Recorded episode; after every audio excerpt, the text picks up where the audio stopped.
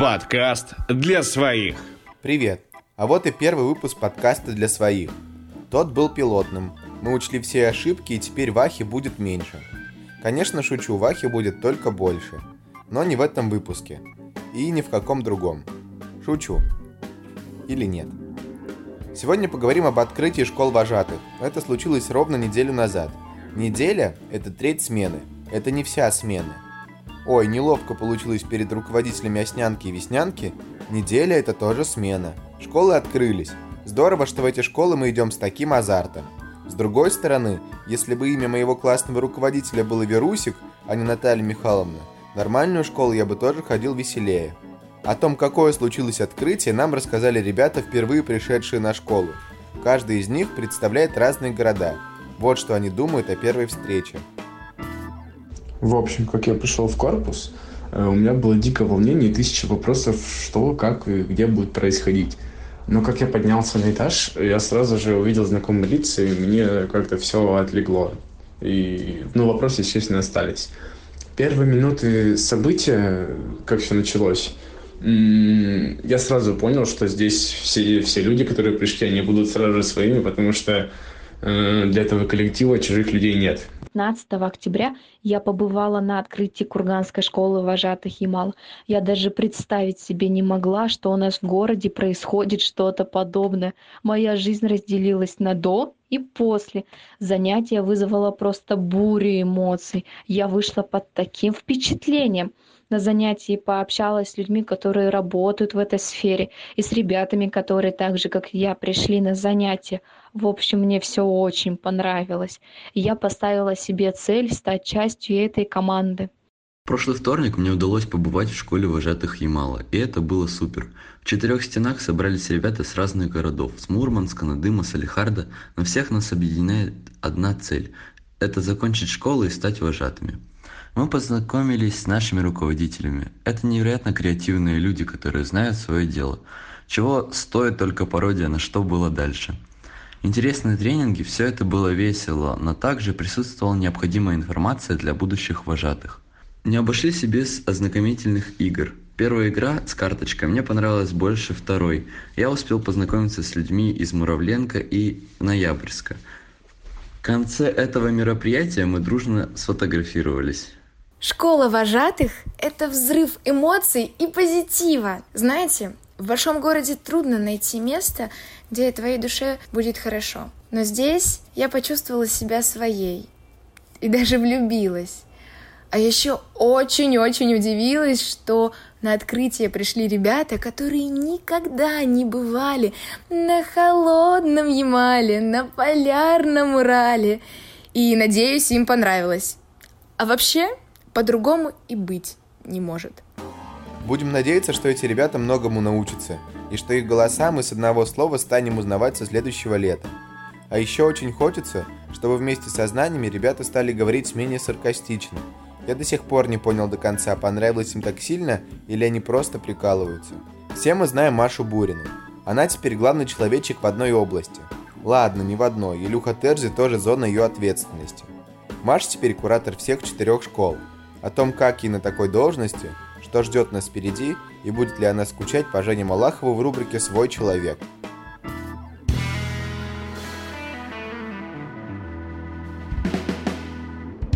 Свой человек. Маш, привет, спасибо, что согласилась ответить на пару вопросов. Привет, Макс, и все, кто слушает твой подкаст. Что сейчас со школами? С ними что-то меняется? Зачем им куратор? Школы однозначно меняются, и меняются в лучшую сторону, на мой взгляд. Мы, а, это я имею в виду школу, в этом году синхронизируемся. То есть весь наработанный многолетний опыт теперь будет распространяться на все школы разом, а не оставаться локальной идеей в одном из городов. А, в том числе у некоторых школ меняется руководство. Это значит, что динозавры теперь постоят в сторонке. Зачем школам куратор? А это мне показалось, что для продуктивного синхрона необходимо некое связующее звено. Эти изменения сделают своя лучше? Как? Помимо приумножения численности своя, мы создаем одно информационное и ценностное поле. Так будет проще находить общий язык э, в работе и в сотрудничестве. Сколько лет ты вела Тюменскую школу? Отвечать сразу за четыре школы – ответственные задачи? Я не то чтобы вела Тюменскую школу, я была частью, которая ее организовывает. И это длилось на протяжении 5-6 лет. А на данный момент у каждой школы есть человек, который за нее отвечает в первую очередь. И вот это ответственная задача. А, но так как руководство школы у нас надежные люди, поэтому у меня не такая уж сложная задача. Будешь скучать по Малахову? Если он едет в Москву, тогда буду скучать, а так нет. Рубрика «Свой человек» не обходится без вопроса о Дне войны. Расскажем о празднике студентам школ вожатых? Нет. После прожарки на фестивале не было предложений от ТНТ? Мне кажется, мы для ТНТ уже не представляем никакого интереса, потому что на фестивале нас прожарили по максимуму. Единственное, что могло бы эту прожарку сделать еще круче, если бы приехал прожаривать еще и мой бывший. Распаковка от Вовка. При регистрации всех студентов просили продолжить фразу «Давай ты тоже». Вожатый это... Это тот, кем я уже стать не могу. Но я сделаю так, чтобы тот, кто пришел к нам на школу, обязательно стал им.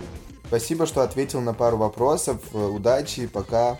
Всего доброго. Увидимся в Тюмени.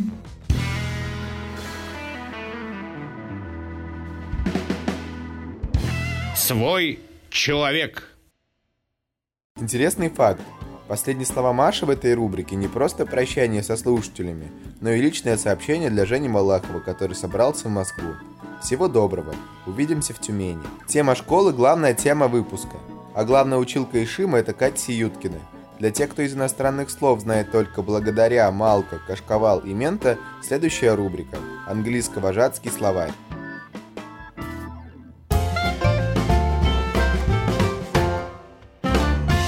Вожатсько-англійський словар. Lesson 1. Listen and repeat. To be stupid. Поехать в шате на 4 смены. To be not stupid. Поехать только в Болгу на фестиваль «Мы за мир во всем мире». To Lazarev. Снимать штаны с кого-либо. To pay money for a doctor. Пройти медкомиссию для получения медицинской книжки. To Pares. Забыть вовремя заказать справку о несудимости. To Севостьянов. Сообщать, что это последняя смена в детском лагере. Snowflakes money. Деньги за дорогу. Child's birthday. Не забудь забрать пирог. Pre-party. Вовремя принести аппаратуру. Party. Дискотека. After party. Время личной гигиены. All Stars Game. Раскатать детей в футбик. To be unlucky.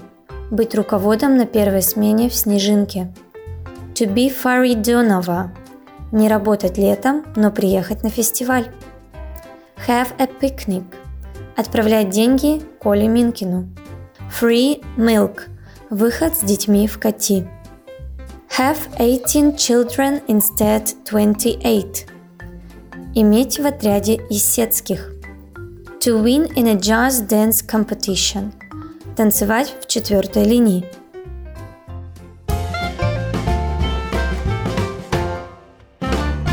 Вожатсько-англійський словар. Туси Юткина. Понимать бесполезное знание английского, когда ты живешь в Ишиме. Туматиенко. Доводить Сиюткину до слез. Мало кто знает, но когда Катя Комарова приезжает на фестиваль в Снежинку, это не сразу замечают, потому что в Снежинке и так много комаров. Как слушать тупые шутки и не впадать в бешенство? Об эмоциональном выгорании, его маркерах и методах борьбы в рубрике «Научный подход» прямо сейчас.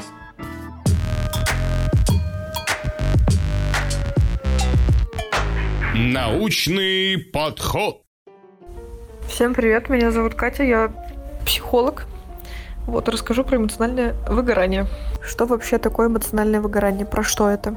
Это всегда про работу с людьми. Подвержены эмоциональному выгоранию чаще всего в большинстве процентов случаев врачи, учителя, полицейские, люди, которые все время находятся в контакте, ведущие и так далее. Соответственно, мы в этом же числе. Это по факту эмоциональное выгорание, по факту реакция организма на постоянный хронический стресс. Вот у этого стресса может быть несколько причин, но основные маркеры эм, выгорания это, например, там, мне постоянно скучно, я постоянно устал, э, работы много, а я не знаю, что делать, вот не могу ничего сделать. Или, например, нет никакого смысла заниматься тем, что я делаю. То есть я занимаюсь с детьми, например, и не вижу в этом вообще никакого смысла. Я нахожусь на смене и не понимаю, что я тут делаю. Да? При этом мы понимаем, что у нас не одна, не пять, семь смен за плечами, чуть-чуть побольше. Вот. И кажется, что ты все уже можешь, и как бы больше некуда. Вот эту фразу надо запомнить. Она ключевая. И мы к ней еще вернемся. Да, это все дело может выражаться в проблемах со здоровьем, в проблемах с настроением, как ты ходишь и срываешься на всех и вся просто потому, что что-то пошло не так. Почему так бывает? Потому что человек игнорирует что-то, что для него важно, то есть собственные потребности в работе. И это все дело накапливается в стресс. Эмоциональное выгорание — это всегда реакция на хронический стресс. И все, потом выливается все таким образом. Или, например, он очень много отдает, а берет мало. И тогда мозг наш, он не совсем понимает, а зачем я буду платить миллион за колбасу? Зачем я буду отдавать всю свою жизнь на то, что мне не приносит никакой отдачи? Эмоциональной, например. Или если человек берет все на себя, все обязанности, да, а затем тоже выгоды от этого никакой нет. Тогда это тоже приводит к стрессу. И маркерами, такими тоже этапными маркерами эмоционального выгорания сначала является напряжение, то есть вот у нас есть стресс-фактор раз, стресс-фактор два, он повторяется, и человек, он отчаянно реагирует на это, то есть он сопротивляется, он говорит, ну какого черта вообще происходит там, я не хочу так. Не прямо, чаще всего это очень э, извращено в нашем мозгу, но реакция сопротивления должна быть. Затем, когда человек понимает, что сопротивляться никак не получается, то есть сопротивляюсь, сопротивляюсь, а толку никакого, тогда зачем тратить энергию? Психика начинает съезжать с этого дела и просто замолкает. И потом уже как раз наступает тот самый этап истощения, когда ты все уже ничего не хочешь делать, тебе уже все осточертело, и ты думаешь, ну, черт подери. Вот. И теперь надо вернуться вот к той фразе, когда, на которую говорила обратить внимание. Э, когда кажется, что ты уже все знаешь и понимаешь, как это все дело работает, и больше уже некуда. И этот момент очень важно чекать в своей голове, потому что как только такое происходит, тебе некуда идти дальше, ну и ты такой, все, сижу, жду чуда. И вот здесь один из самых важных советов, советов, рекомендаций э, в игре с эмоциональным выгоранием в том, чтобы не переставать открывать для себя что-то новое. То есть, когда ты точно понимаешь, как чистить картошку, и делаешь это постоянно. Ты сидишь 6 часов и чистишь картошку, тебе поднадоедает. Когда ты сидишь и месяц по 6 часов чистишь картошку, ну ты думаешь, ну какого черта? Когда ты говоришь человеку, что дважды два это 4, тебе, ну, раз сказать, два сказать, окей. Когда ты говоришь, что 6 часов, наверное, немножко надоедает. Когда ты говоришь месяц по 6 часов человеку, что дважды два 4, а он, свинья такая, не понимает, то ты злишься, и происходит вот все то, о чем говорил до этого. Утрированно, да, в примерах я все это говорю. А как только ты понимаешь, что ты можешь подать это как-то по-другому, говорить не только дважды два четыре, нарисовать, обойти, показать, то тогда твой мозг, он реагирует на стресс-фактор по-другому. Это все, что нужно, по факту. Знать, что ты можешь реагировать на какое-то событие по-другому. Если ты понимаешь, что, например, ты отработал 5 лет в системе, ты знаешь все 100% от и до, и тебе ну больше некуда расти, значит, ты где-то ошибаешься. Потому что расти есть всегда где. И вот этот фактор роста, он может стать мотивацией для дальнейших действий, да, если мы вспомним мотивацию и чуть-чуть разберемся в ней, да, что она бывает для достижения и для избегания неудач. Так вот, если ты включишь для себя мотивацию для достижений и пойдешь чуть-чуть дальше, то тебе будет, соответственно, немножечко проще отдалить вот этот э, момент, когда ты выгоришь. Можно ли вообще никогда не выгорать? Наверное, да, если делать паузы. То есть паузы в своей работе. Если, например, я в магазине год работаю без выходных, ну, наверное, я плюну потом им под дверь и уйду и больше никогда не вернусь. А если я работаю, например, месяц без выходных, а потом две недели отдыхаю, ну, потому что заслужила, я оцениваю свои ресурсы так, как для меня это важно, что после месяца работы я могу две недели отдыхать. Соответственно, мой организм понимает, что я его ценю. И не даю его на амбразуру непонятно чего. Здесь то же самое. Вот ты отрабатываешь какой-то период, да, и говоришь там себе, ну, может быть, я сделаю паузу, осознаю, подумаю, и ты понимаешь, тогда свои приоритеты, а твой мозг понимает цену твоего слова и твоего действия. Это тоже важно. Когда ты читала про эмоциональное выгорание, и там было написано что-то удивительное, что если вдруг ты пьешь воду с лимоном, то это поможет тебе не выиграть. Честно, я не знаю, насколько это правда, но может быть стоит попробовать, может быть нет. It's up to you. Вот. А еще э, история со спортом, она тоже хорошо, как правило, влияет на то, чтобы давать организму нужное отношение к делу. Вот, например, у нас подъем в 7.40, чтобы в 7.45 оказаться на чекине, а пробежка в 7. И как бы тяжело ни было вставать на эту пробежку после того, как ты лег в час, в три или во сколько там закрылся последний магазин с ментой, встать и пробежаться, скорее всего, это вот маленький шаг, он поможет тебе быть чуть-чуть активнее и бодрее. И вообще, то есть важно помнить, какие для тебя есть средства, чтобы не скучать. Да? Потому что вот этот хронический стресс, он приводит к большой скуке и апатии. Если, например, я понимаю, что для меня что-то новое открывать и учиться – это большой маркер к тому, чтобы не перегорать, то, может быть, для тебя это будет что-то свое. И чем раньше ты откроешь, что для тебя это будет, тем больше вероятность того, что ты сможешь долго оставаться в работе и при этом чувствовать себя в ней комфортно. По факту, это самое важное. Найти что-то, что уводит от тебя скуку. Такую вот прям противную скуку. Не когда ты сидишь полчаса, не знаешь, чем заняться, а когда вот тошно. Когда ты найдешь что-то, что конкретно от тебя уводит эту скуку, тогда все будет классно. Ну и принесешь что-то в работу. Вот такие дела. Еще подписывайтесь на мой канал в Телеграме. Я там регулярно что-то пишу интересное. Все, пока.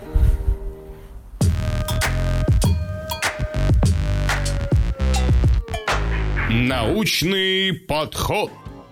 А сейчас очень короткая рубрика «Каламбуры». Пользуйтесь средствами от Комаровой, чтобы не чесаться от стресса. Ваня Хомич в своих историях часто показывает не только то, что ему не отдают свадебные фото, но и какие несмышленные могут быть третьеклассники. Он очень переживает за умы Содружества и подготовил интеллектуальный конкурс, так что отвечай хорошо и не расстраивай Ваню. Рубрика «Своя голова на плечах». Шалом всем православным, буддистам и атеистам. Меня зовут Хомич Иван, и это интеллектуальное шоу «Своя голова на плечах». Погнали! Своя голова на плечах. Правила просты. Я задаю интеллектуальные вопросики. У каждого интеллектуального вопросика есть интеллектуальные варианты ответиков. А вы должны выбрать правильный интеллектуальный ответик. Все ясно? Тогда мы начинаем. Своя голова на плечах. Итак, первый вопрос. Сколько пар кроссовок у Николая Минкина? Первый вариант 4, второй вариант 50, третий вариант 15, четвертый вариант «Э, слышь, не твое дело». Итак, время пошло.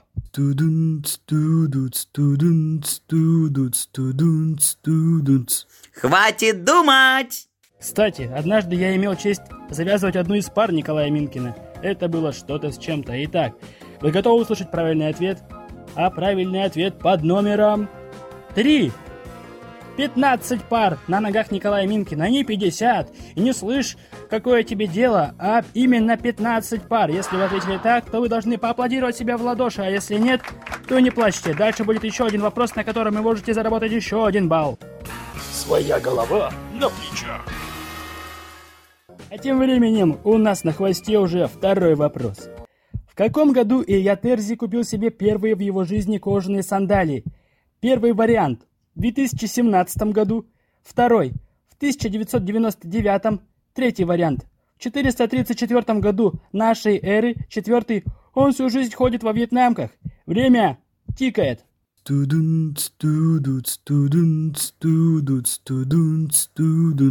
Хватит думать! Хоть Илья Терзи и выглядит на 46, но на самом деле он очень молодой. И то, что его черепная коробка такая большая, говорит не о том, что он старый, а о том, что он очень умный. Итак, если вы ответили, что это 434 год нашей эры, то вы, конечно же, ошиблись. Ведь правильный ответ – барабанная дробь моей барабанной перепонки. В 2017 году, если вы ответили так, то вы уже зарабатываете 2 балла. Ну а если на предыдущий вопрос вы не ответили, то у вас всего 1 балл. Простая арифметика, ничего сложного.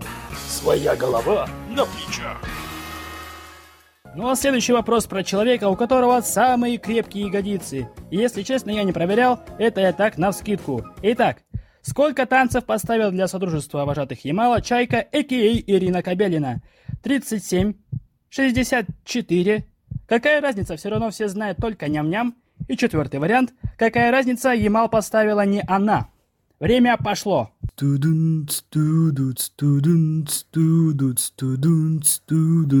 Хватит думать! И правильный ответ.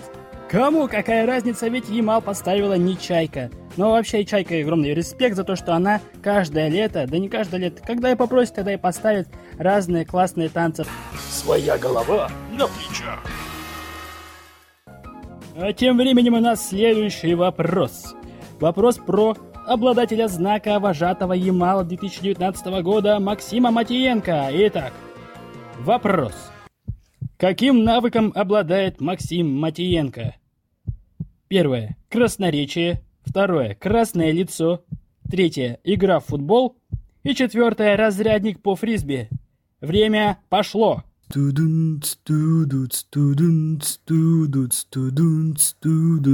Хватит думать! И правильный ответ. Максим Матьенко обладает таким навыком, как игра в футбол. Кстати, хотелось бы отметить, что в последнем матче Ямал-Болгария, вожатый против детей, Максим забил целых ноль голов, за что он благодарит Даню Тылика. Своя голова на плечах. И завершает нашу плеяду интеллектуальных вопросов пятый вопрос про школу вожатых Ямала. Чему учат в школе вожатых Ямала? Первый вариант – быстро конвертировать рубли в левы. Второй вариант – как вспомнить БВМ со смены, где ты был ребенком и провести его. Третий вариант – считать пару обуви Николая Минкина. И четвертый вариант – вожатскому мастерству. Время пошло.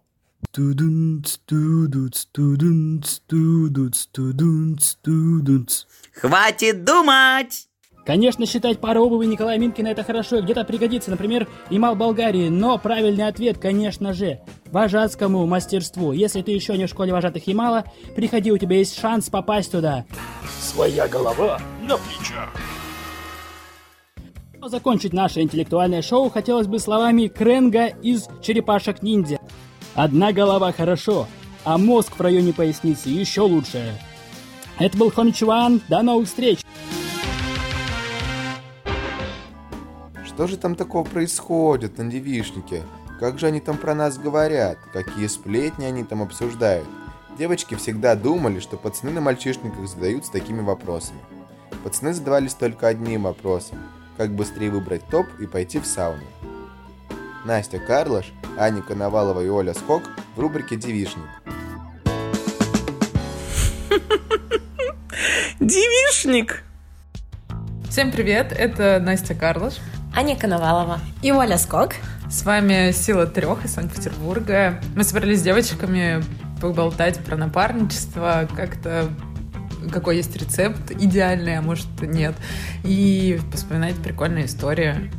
У девочек достаточно большой опыт работы с напарником, они даже работали одни на отряде, и вот Аня работала даже с девочкой-напарницей. Не один раз. У меня было три напарницы девочки. Кто? А, Катя Камалова, Снежок и Ксюша, я не помню ее фамилию. Это было на зимовке, ко мне не приехал напарник. Это была зимовка у Жени Малахова. Уже прошло три дня смены, и ко мне не приехал напарник, и в какой-то момент ко мне подходит Женя и говорит, Ань, ну все, мы тебе нашли напарницу, она к тебе приедет завтра. Вот, и так мне появилась третья напарница девочка. Она была КВНчица, мы с ней очень много смеялись. Ну, бывает разное. Все проходит по плану. Да. Э, Макс, если что, вырежи. Да. Мне кажется, что идеального рецепта супер отношений с напарником нет. Все индивидуально.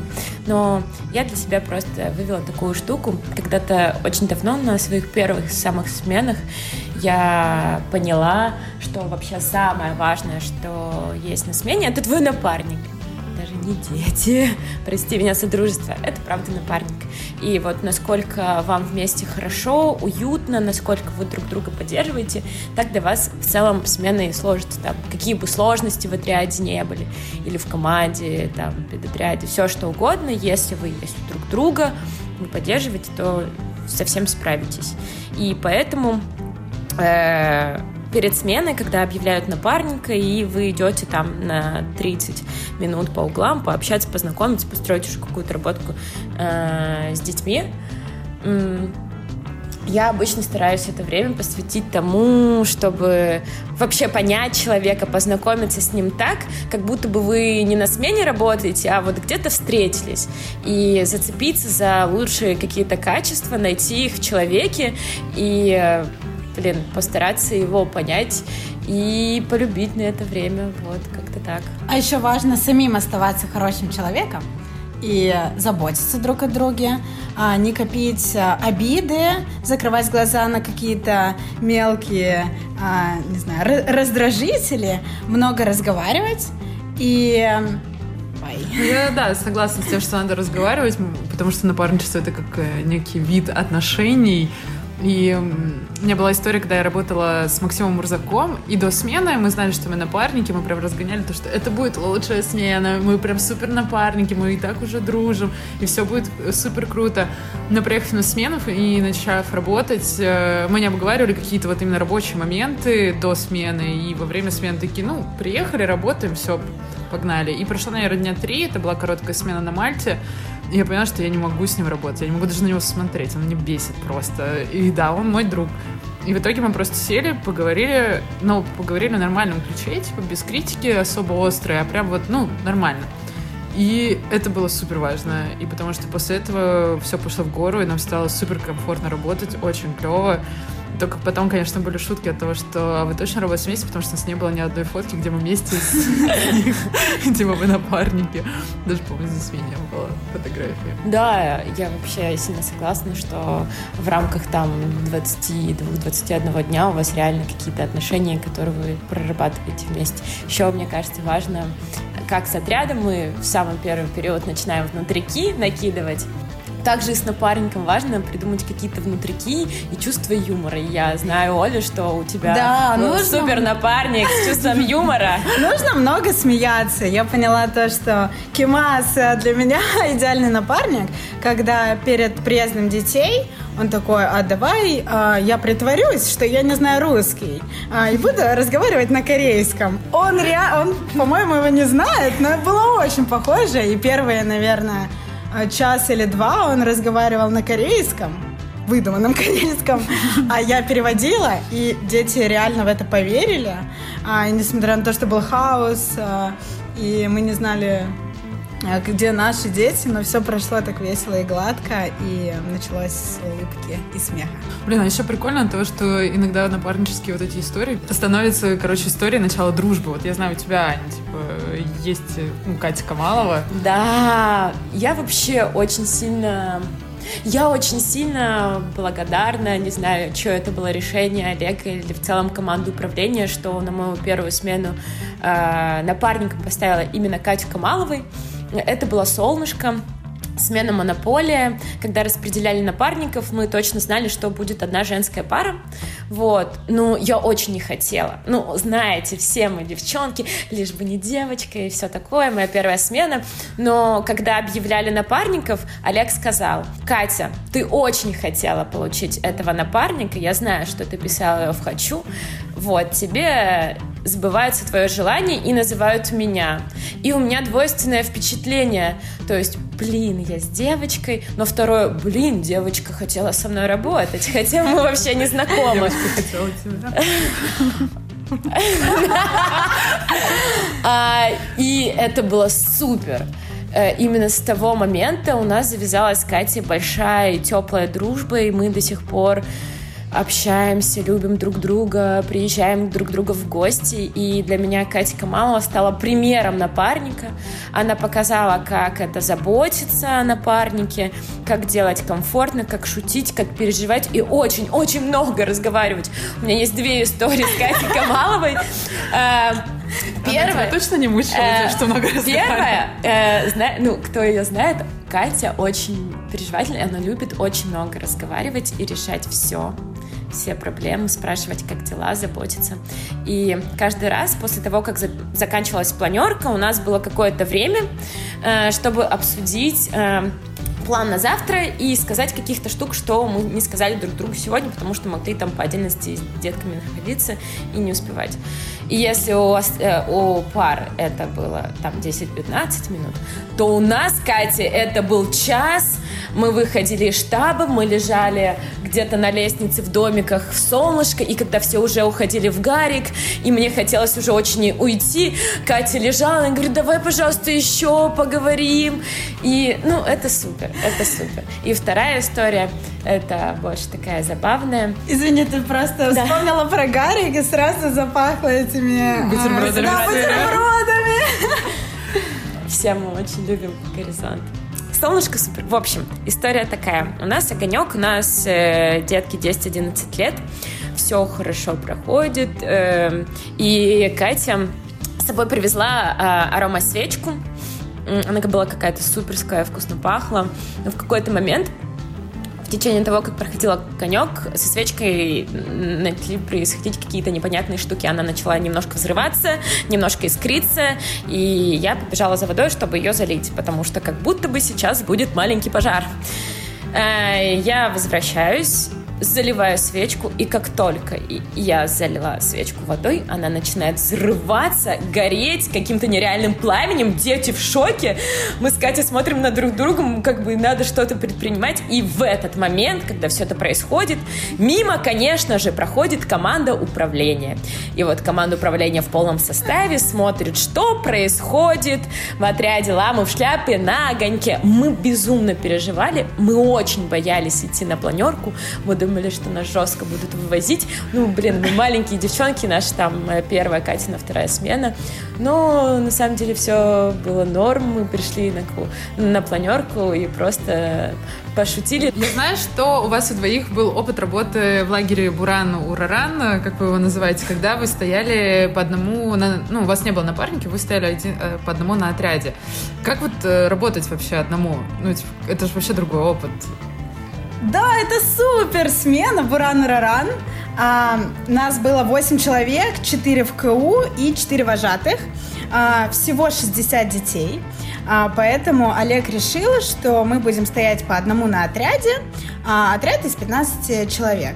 Это было круто и легко и необычно, а, потому что все решения ты принимаешь сам. А, У нас был достаточно сильный состав, и все знали, что нужно делать, и было круто и легко, не так э, много детей, поэтому а, держать ответственность за них было легко. Но при этом всем нужна же забота и милость от напарников, но нам повезло, и мы как будто бы вообще все объединились и получали эту заботу друг от друга. Например, Костя Кондратенко, Шура и Макс Мурзак каждое утро устраивали нам тематические побудки. Ребята так заморачивались. Начало все с костюмированной побудки в э, стиле животных. А закончилось, когда они сочиняли песни, а, готовили нам чай с булочками. И каждое утро мы были настолько счастливы, поэтому день проходил просто И идеально. заботе, да. Мне кажется, еще очень вообще хороший ты вопрос задала, чем отличается работа там с напарником и без. И Оля правильно говорит, что намного легче в плане принятия решения, ответственности. Не надо ни с кем идти на компромисс. Ты знаешь себя, знаешь свою работу, знаешь, как ты делаешь и уверен в себе. Но минус — это все-таки вот история про поддержку, про заботу. Но нам повезло, потому что была классная КУ. Но в целом я бы, наверное, бы хотела бы всегда работать с напарником. Так, девчонки, значит, нам нужно тогда все-таки рецепт волшебный сейчас вывести. В чем, в чем, где, в чем эта формула успешных отношений с напарником? Нужно разговаривать. Всегда, всегда разговаривать. Нужно много смеяться и находить только лучшее в человеке. Заботиться друг о друге. И смеяться. И обниматься много. С вами была Сила трех. Из Санкт-Петербурга. Чмок-чмок. Так, что, послушаем? Девишник. Тайны девишника раскрыты. Настала пора пацанам открыть некоторые секреты этого таинства. Готовы? Пути назад уже не будет. Слушайте.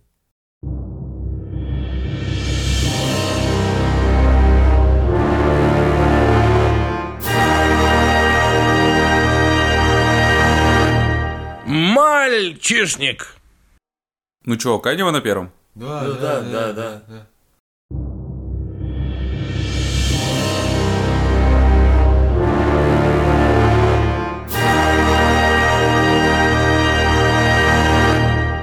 Мальчишник. К нам на смены приезжают очень ответственные дети. Они очень ответственно подходят к своим задачам.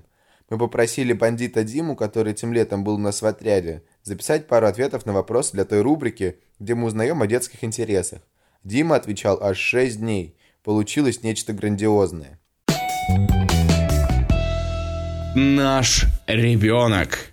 Ленту ВК вообще не смотрю. На ютубе смотрю влоги, летсплеи всякие. А по телеку смотрю только новости. Музыку слушаю, которая сейчас в тренде. На дискотеке нужно включать музыку, которая качает. А, а спеть на концерте Владимирский Централ. Мемы вообще не смотрю. Ну, из блогеров, наверное, Мишу Литвина, Ванзай и Лэнстоп. Играю только в кс попробуйте только там меня еще раскатать. Потом мы поговорили еще с одним ребенком. Даня, он классный, смешной, шебутной и немного странный. Он ответил на вопросы чуть развернутей. Наш ребенок дубль 2. Наш ребенок. Расскажи, пожалуйста, из чего состоит твоя лента в ВК? Моя лента состоит из различных мемов, смешных видосиков и новостей про людей, за жизнью которых мне интересно наблюдать. Вот и все. Что смотришь на YouTube? Что смотришь по телевизору? На Ютубе я смотрю различные дурацкие челленджи.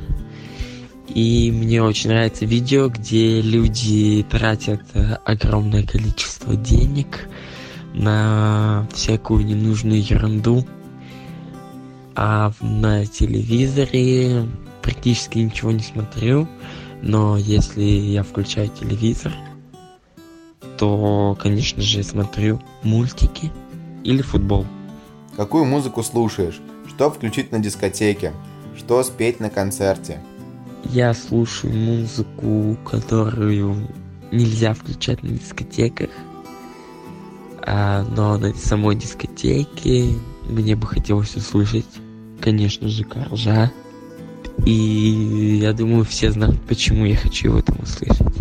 А на концерте я считаю, что надо спеть э, какую-то песню, которую все знают, и чтобы вот э, народ ее услышал, такие, вау, какая классная песня все-таки. Расскажи про последний смешной мем, который видел. Так сразу я не вспомню, какой мем последний мне понравился, но я люблю всякие прикольчики, связанные с э, историей, с всякими законами, формулами, э, гипотезами различных ученых, и мне нравится сидеть и пытаться понять, в чем же тут прикол. Вот и все. Топ-3 самых смешных видосика. Я смотрю исключительно видео, связанные с Шреком, где он танцует, э, там под разную музычку. И я считаю это очень забавно. На каких блогеров советуешь подписаться? я советую подписаться на Дружи Обломова. Это четкий блогер, который снимает, как правильно готовить различную еду. Он э, готовит абсолютно все, э, как э, всякие дорогие блюда, так и не очень. И за этим интересно наблюдать, что же получится в конце. Какие игры играешь? Так, в компьютерные игры я не играю, потому что считаю, что это ну, как-то пустая трата времени, а вот в, если говорить про всякие активные там спортивные игры, то мне нравится баскет. Ну и, конечно же, с пацанчиками любим поиграть в футбольчик на улице. Вот и все.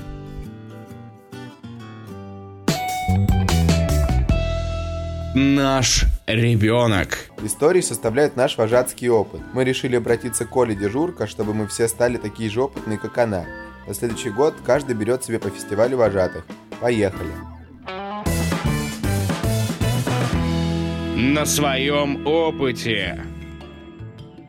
За долгие годы работы в лагере со мной происходило множество историй. Некоторые из них забывались, какие-то надолго оставались в памяти и остаются до сих пор. Вот одна из них. История под кодовым названием «Ребенок ни в чем не виноват».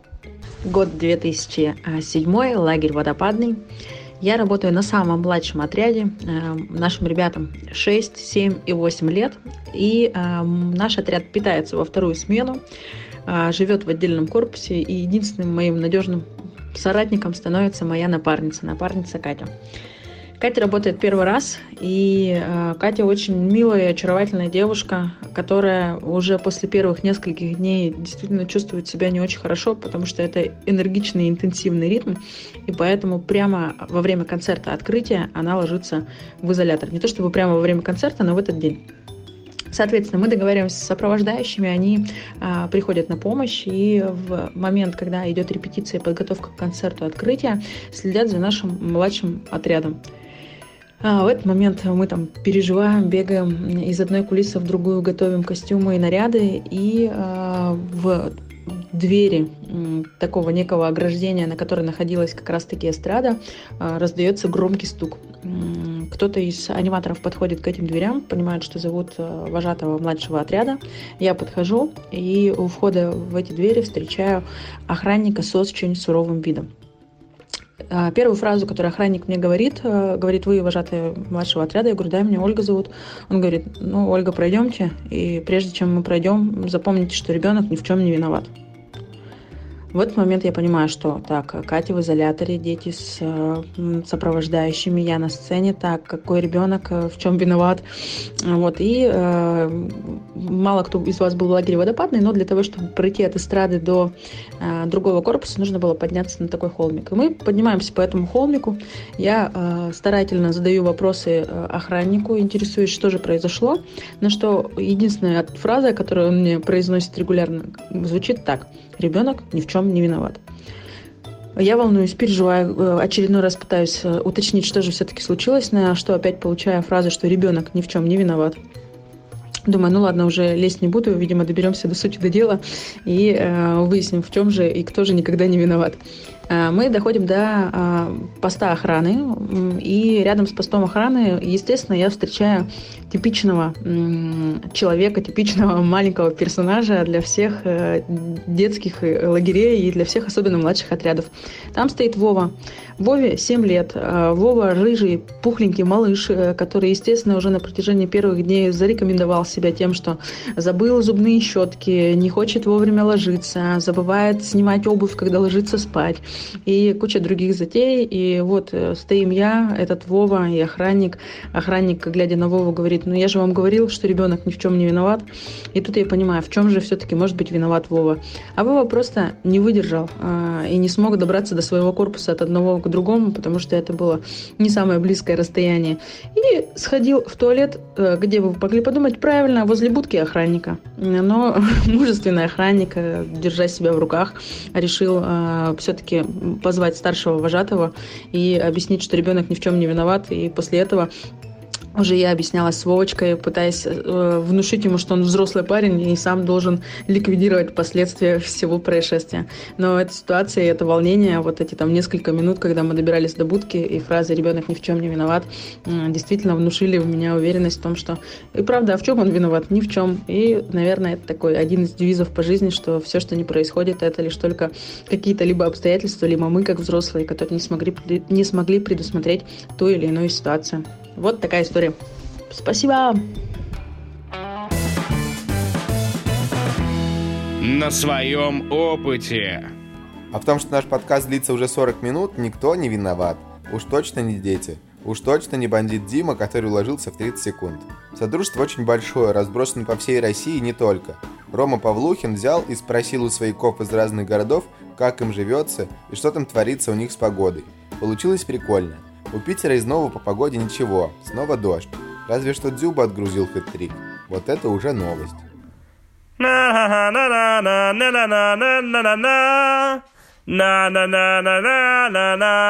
Прогноз погоды. И всем-всем привет, дорогие друзья, уважаемые любимые свояки. Меня зовут Павлухин Роман, а это значит, что в эфире рубрика «Своя погода». Сегодня я вам расскажу о погоде в городах, где живут наши коллеги, друзья и, возможно, напарники. И начнем давайте, пожалуй, с меня, с города на Неве, Санкт-Петербурге. Знаете, у нас у петербуржцев-то и не сильно много вариантов выбирать погоду и выбирать, о чем рассказывать. У нас всегда идет дождь, но вот конкретно сегодняшний дождь можно называть дождь-спрей. Это, знаете, когда есть такое стойкое ощущение, что тебе в лицо брызгают пульверизатором. И ты идешь и не понимаешь, вроде он как бы и не сильно так и проливает, и вроде это как бы и не дождь, но у тебя постоянно мокрое лицо, ты постоянно протираешь и думаешь, блин, да когда это все кончится? А так в целом достаточно тепло, и вот под вечер появился такой небольшой туман, и можно делать прикольные фотографии. Э, там так красиво рассеивается свет от витрин, от фонарей. Э, мы все еще ходим в легких куртках, и под куртками все еще можно носить, уважаемые свояки, футболки с фестиваля вожатых и дразнить тех, кто на фест не попал, показывать постоянно футболку и говорить, вот здесь написано большими буквами «своя», погляди, а сзади еще и хэштег. В общем, все еще можно носить эти футболки, а так, да, в целом у нас Днем плюс 8-10, а ночью столбик термометра может опускаться до плюс 3-5. Ну что, давайте перемещаться в другой город. И вот уж кто точно знает о термометрах все, так это свояк, который учится на медицинском. И, как говорится, в Питере не видать нам зноя. И в эфир вырывается Илья Задоя. Илюха, привет! Расскажи, как обстановка в Омске, в чем ходят люди, не ноют ли у тебя суставы, коленки, локти, не поднимается ли давление по утрам и вообще в целом, как атмосфера? Прогноз погоды. Здорово, Роман. Погода в штатном формате имеет рабочие оттенки. По утрам небольшие покалывания на щеках. В целом все течет, как и должно. Люди нынче одеваться стали утепленно. Только вот детишки очень уж любят подвороты на джинсах делать. Я не то чтобы против, ведь просто холодно и ветрено а у них щиколотки голые. Я за них переживаю. А с неделю назад все было пропорционально наоборот. Утро очень холодное, плюс 2-3 градуса. Иду я, значит, в пальтишке, в перчаточках, как и большинство людей, на учебу или работу. Сажусь в Марик, Тралик или Автик. Метро же нет, но не об этом сейчас. И, в общем, приезжаю на учебу. Учусь, выхожу с учебы, и оба-на, плюс 25 градусов. И люди, которые вышли гораздо позже меня, ходят такие в шортиках, футболочках, катаются на скейтах, великах, ну и самокатах и роликах, цикать их не будем. Они-то не знают, как же утром холодно-то было. И значит я такой утепленный, иду по городу в плюс 25, и уже не я переживаю за подвороты детей, а за меня переживают, все ли у меня в порядке.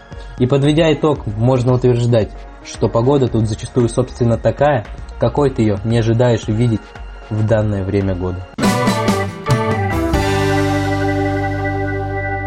Прогноз погоды. А, спасибо большое, Илья.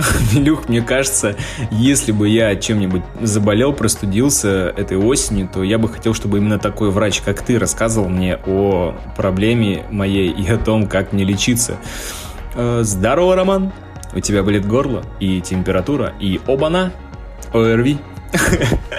Спасибо большое, Илюх, еще раз. А у нас на очереди город Тюмень, о котором нам забавно, не выговаривая букву «Р», расскажет Анечка Задешвили. Анюта, привет!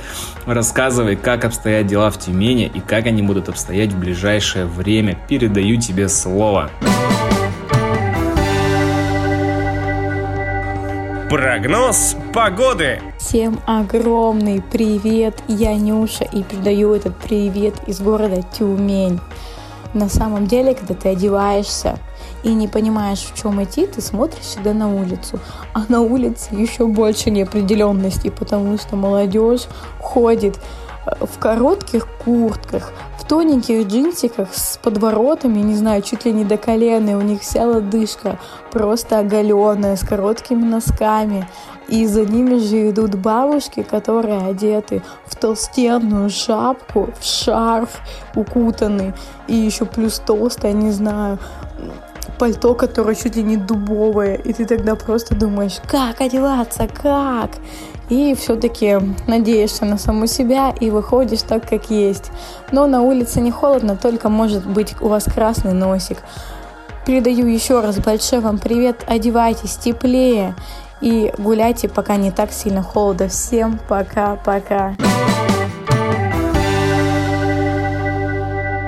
Прогноз погоды. Анют, спасибо тебе большое. Слушайте, э, Питере дождик и в целом тепло, в Омске оба-на и плюс 25, в Тюмени максимум красный носик, а вот что творится севернее, э, в городе Тарко-Сале, нам расскажет Катя Пермякова. Она прямо сейчас находится там и готова рассказать о погоде. Катюша, привет, расскажи, как живет Тарко-Сале, не задуло ли вас еще северными ветрами, не засыпало ли еще снегом, и не перестало ли тебе казаться, что именно здесь бьется сердце земли? Прогноз погоды. Петро, отдельное спасибо хочу сказать за то, что с первого раза выговорил название моего города. Вообще мы к снегу не были готовы, а, что странно немножко для октября, но потом стало резко минус 10, а, начался очень сильный ветер, выпал снег, и мои коллеги сегодня не смогли уехать в Уренгой и остались у нас в редакции и пишут про этот сюжет, потому что а, понтон не был поставлен. Вообще, на следующую неделю обещают до минус трех, небольшой снег. Это не может не радовать. А, просто я приехала в пальто, в кроссовках и немножко подмерзла. Сердце, которое именно здесь бьется, биться не перестало, но уже хочется сбежать, потому что очень прекрасные фотографии были с открытия школ, и хочется тоже прийти, посмотреть на ребят, поучаствовать и проникнуться атмосферой. Прогноз погоды. Спасибо большое, Катюша, и спасибо большое ребятам, которые рассказали нам сегодня о погоде в своих городах. Друзья, свояки, Дорогие мои, давайте не болеть этой осенью, давайте утеплять ноги, не забывать прикрывать горлышко и носить шапки, а по вечерам согреваться под пледом и согреваться, слушая наш подкаст. Я вам желаю всего самого-самого хорошего, теплого, уютного. Это была рубрика «Своя погода» и вместе с ней я, Полухин Роман, и до новых-новых встреч! На-на-на-на-на-на-на-на-на Прогноз погоды. На этом все. Спасибо, что дослушал до конца.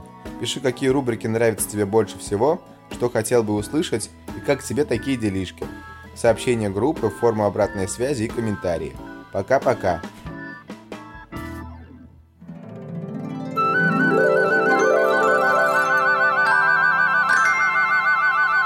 Подкаст для своих.